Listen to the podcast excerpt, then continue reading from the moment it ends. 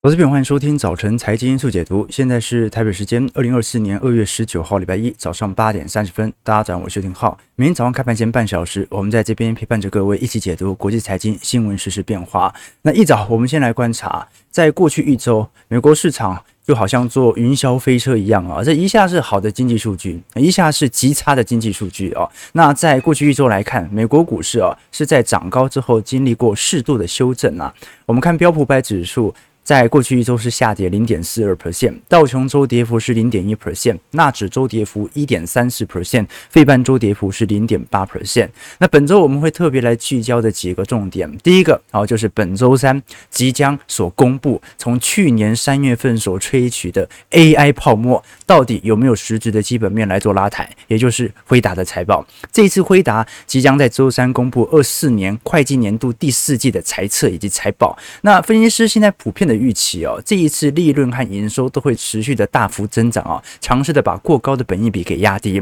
这次辉达预估调整后的每股盈余是四点五九元，年增率是四百二十二 percent。好，我们就看到底会不会来的这么亮丽。营收是两百零三点七亿，成长二百三十七 percent。那现在普遍预估值哦，针对二零二五财年呐，也就是明年二零呃。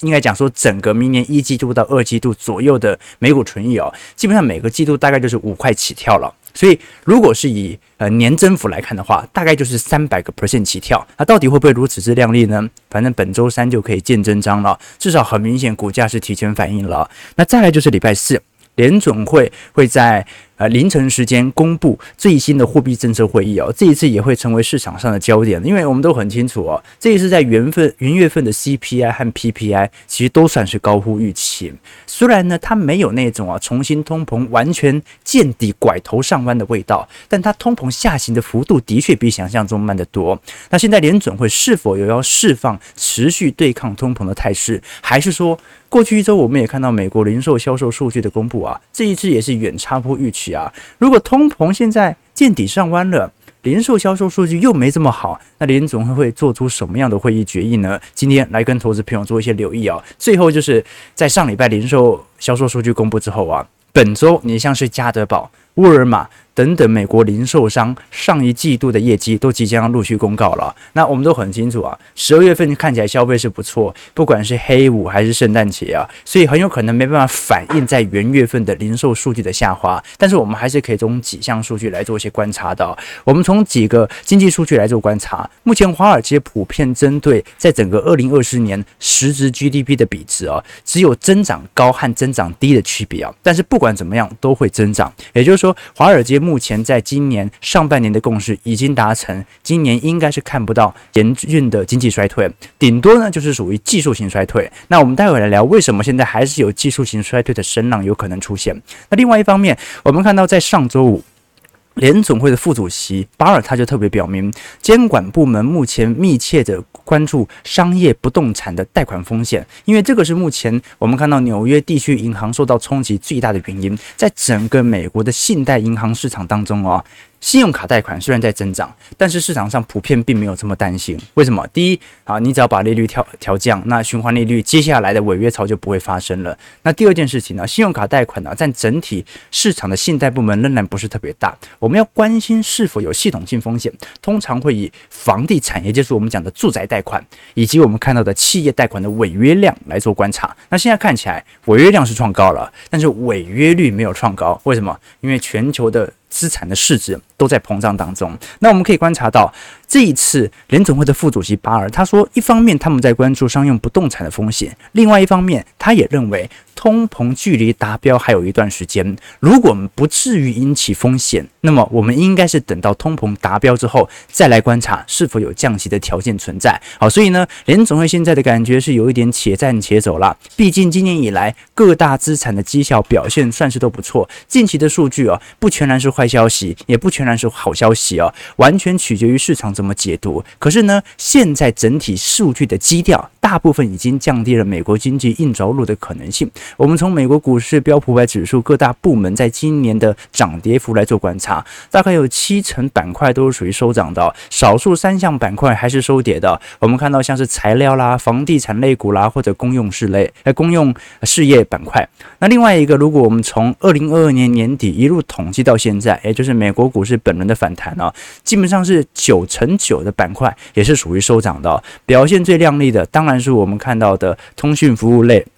或者呃消费性电子产品相关板块哦，整体涨幅大概有七成到八成，唯一收跌的很明显也是公用事业板块。我们可以观察到，在过去两周，就是我们在封关期间，美国股市哦各大经济环境的影响来做一个统整啊。第一个就是你看上礼拜五 PPI 也公布了，加上上礼拜四的 CPI，我们做一些统整，大家会发现啊，这一次不管是 CPI 还是 PPI 都比市场预期来得高。上次我们提到啊。这一次整体核心 CPI 哦，大概还是有三点九 percent 哦，跟去年十二月份是保持持平的哦。那如果是从总 CPI 还是三点一 percent，距离两趴的目标值还是有一段距离。如果我们细看。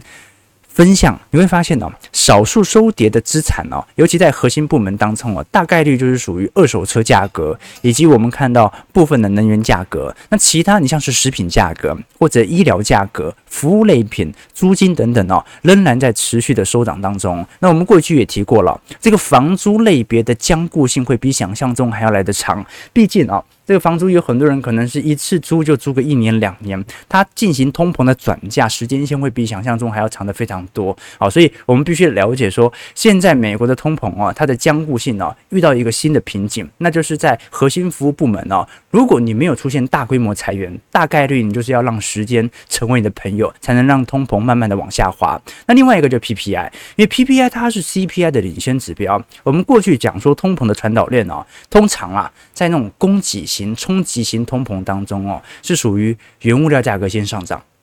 上涨了之后啊，PPI 生产者的物价指数跟着上涨，生产者物价指数上涨之后啊，隔一到两个季度啊，就大幅的转交到 CPI 身上啊，就消费者的物价指数啊，那最后我们才会民间的实质感受到，哎，我的好像我实质的开销好像变多了，所以现在 PPI 如果拐头上弯了，那几乎就奠定着未来几个季度很有可能还是会有超乎预期的可能性，所以它不见得是那种新一轮的高通膨，但是呢，至少可以承认 CPI 接下来下行幅度可能会比想象中来得慢，我们可以具体来做一些留意。这一次在元月份，美国整体的 PPI 以及核心 PPI 的增长幅度啊，都比市场预期还要来得高。相对于十二月份环比还上升了零点三 percent，远高于市场原本预期的零点一 percent。如果是以同期来看，今年元月份相对于二零二三年的元月份，同期是上涨了零点九 percent，也比市场预期的零点六 percent 还要来得高。好，原本大家都以为啦，这个 PPI 可能在今年大概率就是属于负增长了，因为它是一个高度领先指标嘛。好，就说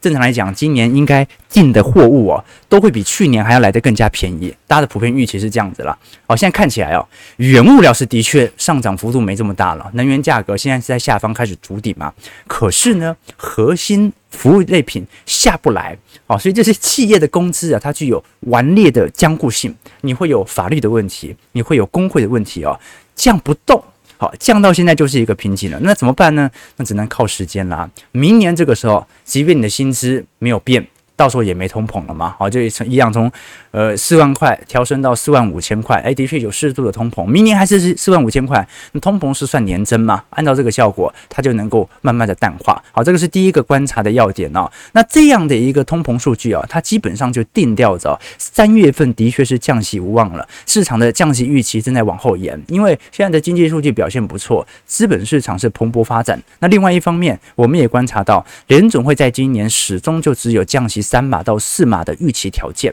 那这个条件呢？你在下半年实施，只要每个月降息，它一样可以达到它的终端目标值。我们会看得很清楚，联总会目前的降息步调普遍大概在四点五 percent 到四点七五 percent，大概对于当前的利率有降息三码到四码的可能性，所以它今年的目标其实早就定好了，只是市场原本就给它过高的预期，所以呢，这对于债券资产的。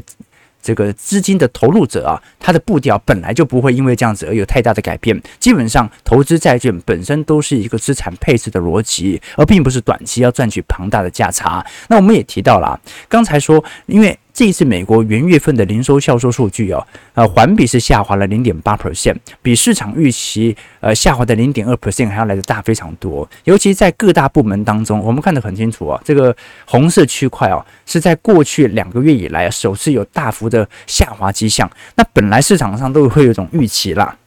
就是美国零售销售数据哦，它通常会因为美国的季节前后啊、受到影响和冲击。举个例子来说哦，就按照过往的经验呢。通常每年的呃元月份啦，或者说年底的时候啊，因为寒冷的气候啊，容易造成零售销售数据啊有一个惯性的下滑。就是在圣诞节那一笔消费最后出来之后啊，因为积极推高了嘛，按照月增率的角度啊，接下来就没人消费了啊，就是标准的淡季嘛。那现在市场的普遍预期是啊，这个零售销售应该是一个淡季的冲击效果。原本都十二月特别冷。然后元月份呢，通常天气会回温，所以它通常可以维持一阵子。但是今年应该讲，去年年底比较例外了。去年十二月份，美国天气算是比较暖和。那一直到今年元月份呢，突然那个暴风雪才突然来袭，所以才造成了我们看到可能这种零售销售数据的急速下滑。所以我觉得还要多观察几个月，才能做一些呃留意和方向啦。毕竟从各大部门来看呢，它也没有说什么特别针对单一部门的产品不愿意购买啊，几乎是全面性的，在这。整个元月份的零售额当中啊，仅仅只有家具、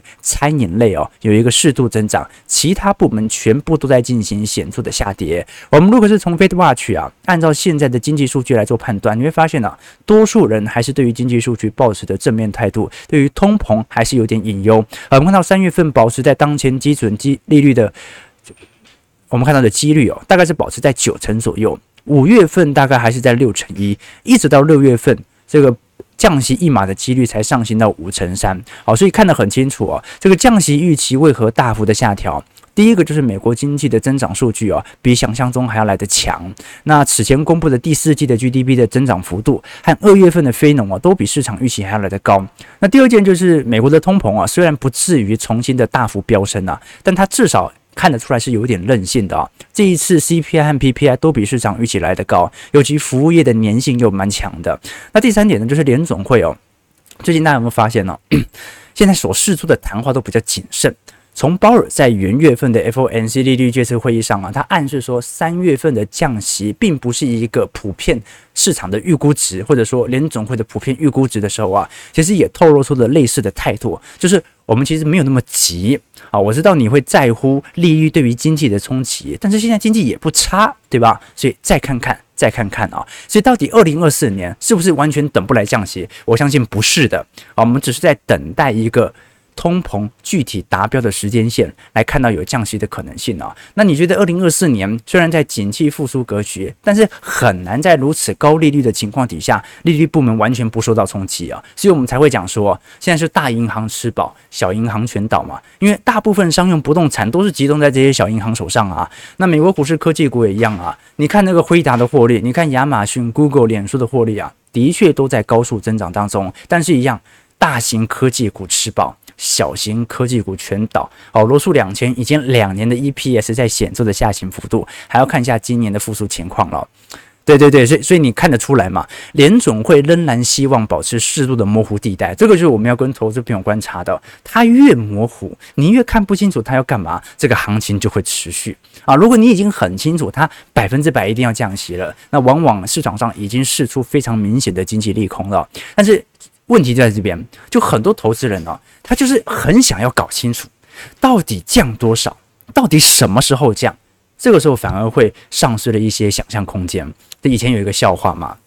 你就讲说一个老实人，好遇到一个很喜欢的女生，啊，那女生其实也蛮喜欢这个老实人的，那老实人就忍不住啊，那天在酒吧聊天，就问那个女生说。哎，为什么你们女人呐、啊、都喜欢油腔滑调的男人啊，不喜欢我们这种老实人呢？啊，女神呢就跟他讲说，哎，你们老实人根本就不解风情啊。老实人就说，我们怎么不解风情了？你现在给我解释清楚啊！啊，女孩子就说，啊，你晚上到我家，我慢慢解释给你听。老实人说，我现在就要听你解释啊，对不对？好，所以 你你现在就要让联总会表态，到底要降息降息嘛？啊，到底要什么时候降息？这样子反而就丧失了一些想象空间。OK，所以我们必须了解啊，这个是整个市场的轮廓。市场上没有百分之百的利多或者利空，它单纯取决于市场怎么解读这件事情。所以呢，既然市场的解读它是有一个周期的惯性，那这个时候周期投资、景气投资它就派上用场了。为什么呢？因为你会发现。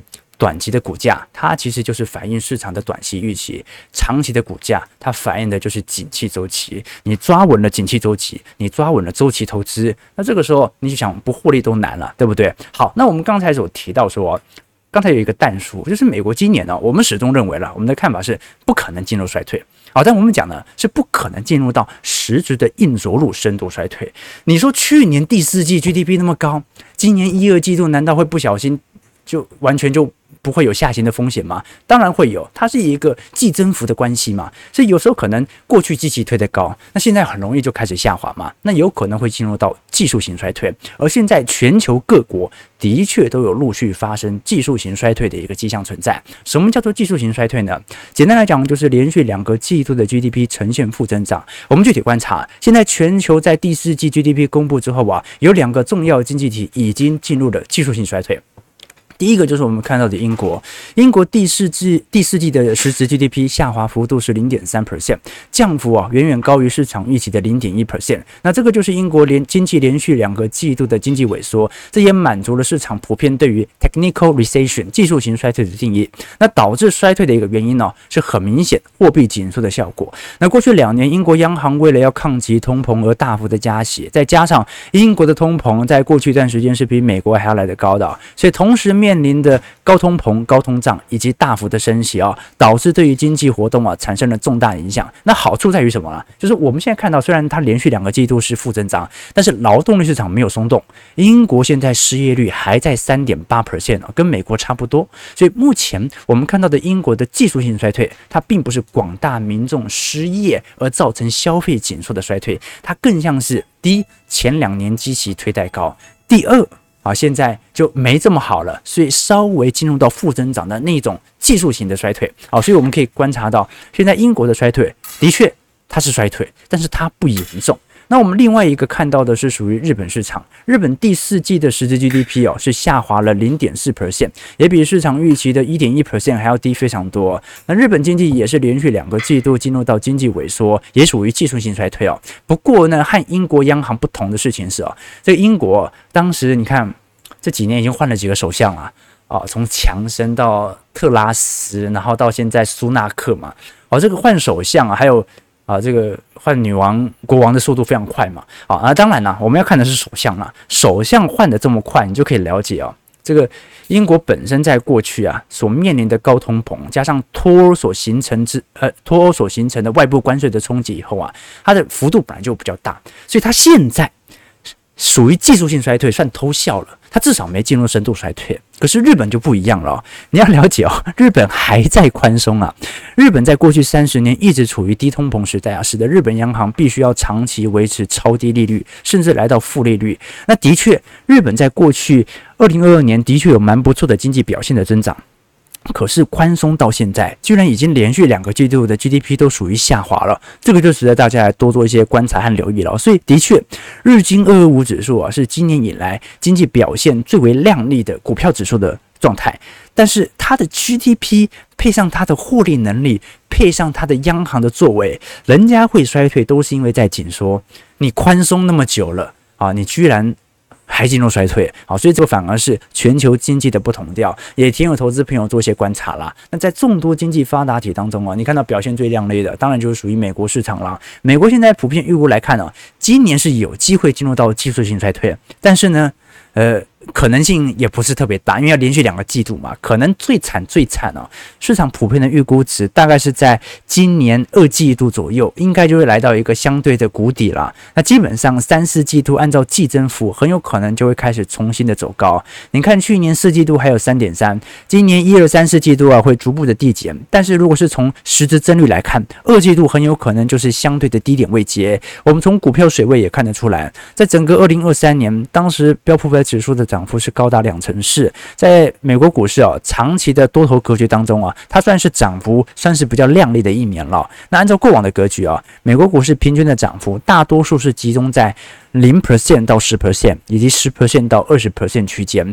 所以今年呢，如果我们把它换算成两牛一熊或者三牛一熊，也就是我们过去所提到的这种美国股市的牛市惯性，通常两年或者三年的牛市迎来一年熊市的话，那今年的涨幅应该就要适度的收敛。但是呢，不至于马上进入到熊市，因为景气循环刚刚进入到复苏周期，好，所以今年就是涨。那就是涨多和涨少的区别啊，但是呢，只要景气还没有进入到繁荣格局哦，市场上最大的风险还是只有一个，就是抱不住啊，就是抱不住啊。那另外一点呢，就是如果联总会今年不降息啊，不能讲不降息啦，今年降息时间线延后，到底是一件好事还是坏事啊？这对于股市投资者当然是一件好事，对于债券投资者也不见然是一件坏事。为什么这么说？很多人会认为，那债券不就不涨了吗？我们买债券呢，绝对不是为了短期的价差。你为了赚取短期价差，肯定是购买股票资产更具有它的波动性嘛？你购买债券资产，很明显是一个资产平衡的作用存在。那它利率保持在这边，你买它的原因呢，是因为它不会再跌了，而不是它要立即要做显著的拉抬。我们可以观察过去的状态哦，按照过往股票市场的绝对底部啊，通常都是联总会降息的后半段啊，或者来到尾声的时候啊，所以你不要觉得说一降息就可以买。通常降息的后半段，也就是整个景气库存循环周期啊，在最后一年的时候才会有所发生。而现在呢，利率还保持在高位，即便预防性降息已经产生了，也不代表多头牛市格局哦完全的结束。这是给投资朋友做的一些思考和留意啦。那当然呢，按照目前市场的主基调啊，啊，从一些对冲基金以及投行的作为已经看得出来。首先，投行到目前为止哦，一直到现在二月十九号啊，我们还是没有看到新一轮的目标价的全面调升，就代表着。目前标普百指数已经超过了接近有七成左右的投行目标价，那么也就是说，这些投行到目前为止啊，还是抱持着相对保守的格局啊，并没有因此而就上调自己的投行目标价，在今年年底啊。那第二件事情呢，呃，也就是说，这些主要的华尔街投行，它购买科技股的原因，很有可能还是因为。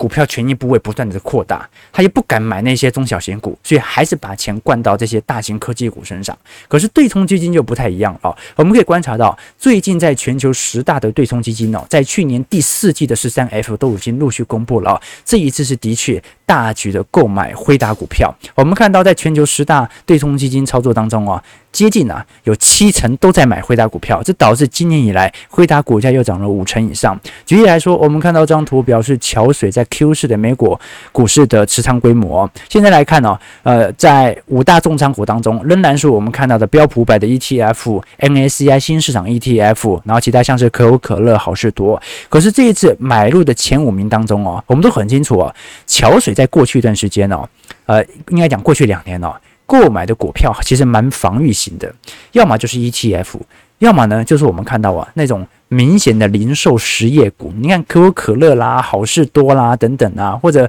当时看到沃尔玛，现在买入的前五名哦，其中第一名是李来，第二名就是我们看到的辉达了。OK，所以连它都开始进行大量的科技股的收购。另外一个是老虎全球管理哦，老虎的部分哦。在过去一段时间，他的确也购买了庞大的回答，但是现在买最多的反而是亚马逊、博通以及台积电哦，所以这个也值得大家来多做些留意哦。因为本周三就会公布第四季的财报和财测，有很多人担心呢、啊，就是辉达股价上涨幅度来得这么快，好像跟两千年啊当时思科的股价涨势是有一点雷同的、哦，但是到底会不会形成泡沫破灭？我们至少可以承认，它到现在的涨幅都还有显著的基本面支撑，而且。我们基本上哦，要观察它股价的涨幅的速度，能不能搭配它 EPS 翻倍的速度。我们过去跟投资朋友提过，这张图表示海通国际针对辉达在 EPS EPS 的预估值，在整个二零二四财年，也就是去年了，市场的普遍的呃结论是 EPS 是赚九点四八块嘛。那今年二零二五财年，也就是二零二四年哦，普遍预估会赚到二十二块。那回答本益比哦，本来都是六十倍、七十倍的哦。但它的 EPS 哦，它的翻倍速度都是两倍以上哦，所以它的本益比可能一下子就下滑到三十倍了。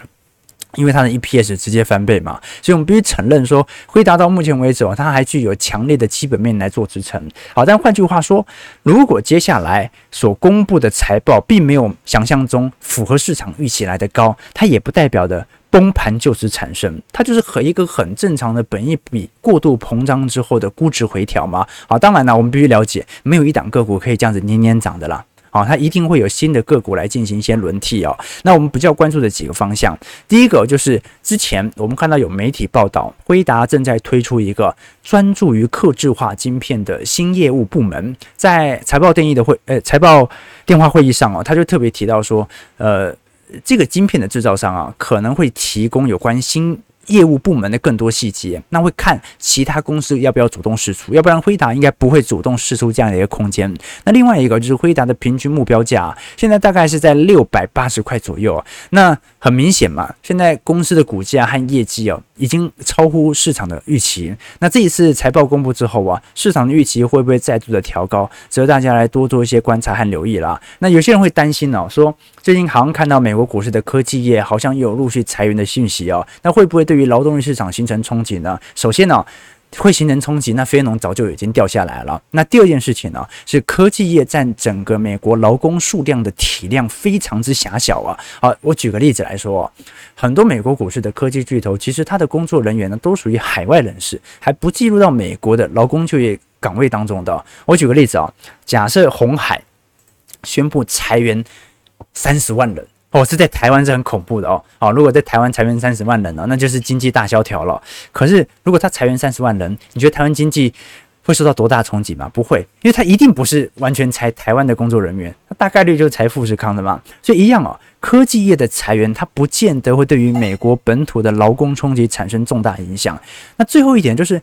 本来每年元月份的裁员人数就比较高嘛。我们按照过往的经验来做观察啊，好。在过去资本总结年以后啊，通常啊，在利润可控的情况底下，宣布大裁员都是在每年的第四季到每年的一季度左右。那现在在元月份的裁员数量见底以后啊，二月份再度的下滑，所以我不认为这个裁员的讯息对于美国的劳动力市场的冲击会有多大的影响。事实上，我们可以了解到啊，在整个科技业产业当中啊。只要跟 AI 真的有一点联系哦，这些科技全职股的表现真的不算太差。好，我们看到在各大科技股当中，今年以来的涨幅表现最亮丽的，其中就辉达嘛，涨幅四成七；Amazon 涨幅十一 percent；Microsoft 涨幅八个 percent；Meta 涨幅三成四。呃，你看其他啊，像是博通的部分涨幅有一成四啊。今年少数收跌的两大资产，一个就是苹果，一个是特斯拉。特斯拉下跌可以理解啊，它毕竟财报真的不是特别好，加上市场对于车市的饱和程度开始有所展现，那它有它的一个特殊原因存在。我们真正观察的是苹果，苹果这一次在推出 Vision Pro 以后啊，居然股价仍然持续的在下方走跌，而且市场的。退货潮似乎有所开始发酵，跌幅今年以来是二点五九 percent，所以我们要具体观察，因为市场上现在你看美国的 Reddit 版啊，流行一句话啊，叫做多辉达，放空苹果啊，这个苹果是不是由于手机市场啊已经来到长期的饱和迹象了，加上这次 Vision Pro 所产生的迭代效果并没有想象中来得高，有没有可能所造成市场对于苹果的新一轮的抛售卖压？我们过去跟投资朋友提过，全球的智慧型手机早就已经饱和了，在当时。一六年左右啊，全球智慧型手机的出货量是十四点七亿只，到一七年、一八年就开始逐步下滑，来到十四亿只，到二零二零年甚至仅仅只有十二亿只。那现在二三年、二四年，你以为手机卖得好吗？连二零二零年都无法超越。也就是现在在整个产业库存循环，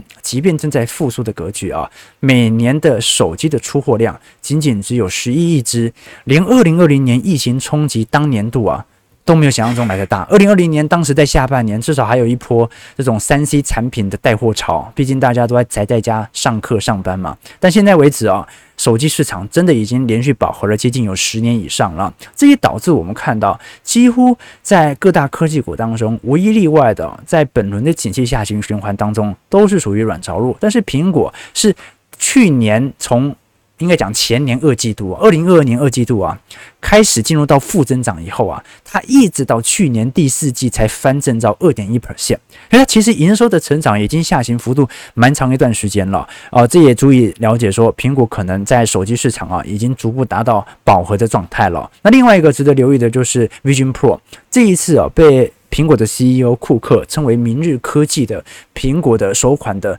呃头戴显示器 Vision Pro 啊，与用户的蜜月期啊似乎告一段落啊。虽然到现在为止啊，因为没有具体数据啊，可是大家应该也可以感觉到。有很多对于呃 Vision Pro 的退货潮开始在美国陆续的涌现，毕竟它的单价也很高嘛，好三千五百块美元哦。刚开始预购不久以后啊，的确发货日期一度拖到了三月份哦。但现在来看哦，在美国各大的线下门市哦，几乎已经可以开始重新的购买到 Vision Pro，这代表的整体销量大概达到二十万的高峰以后啊，就开始下滑，这个带货潮就没有这么显著了。那另外一方面呢，美国各地用户所采取的退货潮的槽点呢，我们看看到不想。不少是什么什么视觉疲劳啦、眼睛红肿啦啊，反正就很多问题啦啊，这也受到市场上的一些呃观察。那呃，我们就可以了解到说，呃很难想象 Vision Pro 它可以取代。苹果手机成为下一个苹果的产品的主力哦，所以我们必须了解说，现在苹果真正能够取代手机主力的大概率，就是我们讲的服务营收，也就是 App Store，让苹果尽快的从原本的硬件股啊，虽然它的库存压力也没有像台台湾厂商这么大了，但是如果它的服务营收能够快速的激增的话，那对于苹果啊，有望带动下一轮的产品循环。好，最后就拉回来聊台北股市的变化啦。台北股市在上礼拜两个交易日啊，就涨了五百一十一点。站稳了一万八千六百点的关卡。那本周我们一样观察，呃，可能在周一、周二会稍微量缩了，因为要看一下辉达和接下来联总会会议纪要的看法。那大家都很清楚嘛，虽然台北股市上礼拜是创下了历史高点哦，可是本来啊，因为台北股市。殖利率就比较高，它的报酬指数啊，早就已经突破到四万点以上了啦。好，所以本来台北股市长期来看，很多人说，哎，没有啊，啊，曾经有二十年、三十年都没有创高。其实如果你从还原其实早就已经在过去五年以前就已经创高了。台湾上柜指数的部分呢，目前也是在持续的冲高当中。那我们真正可以留意的方向哦，第一个就是目前定期定额的交易户数的排行哦，仍然保持在一个相对高水位哦。元月份的 ETF 成交值也到来到六点四三 percent。那我们过去跟投资朋友提过，台北股市要冲高，不一定要靠外资啊，因为过去几年台北股市的走高，外资几乎也没买，所以完全就靠内资的买盘效果，会不会因此而涌现？只要基本面在上行，冲击就没这么大。这个提醒投资朋友多一些观察和留意。好，我们看一下台北股市在今天开盘的表现。呃，台北股市小跌十四点啊，不过量能都回来了，那有。三千五百亿哦，所以一万八千六百点左右了啊，的确摸到高点一下，稍微在呃高档震荡嘛，对不对？好，贵也就算了哈，接待中心满满人了哈，所以你也很难想象那个景气复苏周期方式会多差了，对对对，这这倒是真的，对。好，买不起，对对，买不起，买不起，他们会选择买小平数，对，呃，这本来就是这样子啊，这个，好，我们明天来做一个房市的专题好了，来了解一下啊，就是在。过去台北股市的复苏周期，台湾房市的表现会是什么样的一个状态？哦，但真的你要让市场上哦提前结束这种房市的泡沫破灭啊，照理来讲应该是要全面放松管制啊，你要让那泡沫快速的累堆嘛啊，自我泡沫破灭，这样子比较快啊，要不然就好像哦联总会升息一样嘛，你一升息就代表经济好，那一直升一直升一直升，大家越来越不怕了，对不对？你越管制啊，对不对？那。大家就越不怕，就越要炒作啊！不如一次让它爆，是不是？OK，对对对。啊，台湾对台湾比较特殊啊，智慧型手机以前都用三年，现在用到五年了。对对对。啊，还原其实早就已经创历史新高了，所以大家就可以了解嘛。我们把周期放得远一点哦，很多事情都已经看清楚了。这个时候就是要低调啊，要低调。啊，那我想跟投资朋友分享的事情是哦，我们从过去几年的直播一路到现在，各位会发现哦，这个看的方向没那么容易改变的。可是市场的解读真的是说变就变。那你可以仔细回想，在过去两年当中，你的做法到底是因为市场上的讯息而改变你的投资步调，还是因为你已经知道整个景气循环的大架构而选择来自己控制资金部件的大小呢？我相信大家应该心里会有非常清楚的答案。也提供了投资朋友啊，新的一年大家一定要身体健康啊！今年呢、大家就不要求财了嘛，赚这么多啊，你稍微要有一点谨慎，对不对？哈，这个让获利自由奔跑就好了。我们有时候也反而是要犒赏一下自己的，对不对？让身体啊保持健康，这个才是长长久久我们该做的事情。我想陪各位一起慢慢变富。但是呢，变富的唯一条件是大家活得要够长啊，跟我活得一样久。我活得越久，大家活得越久，越开心嘛。好了，感谢各位今天参与，就零四分，感谢各位的参与。如果喜欢我们节目，就帮我们订阅、按赞、加分享。我们就明天早上八点半，早晨财经速解读再相见。祝各位投资朋友开盘顺利，操盘愉快。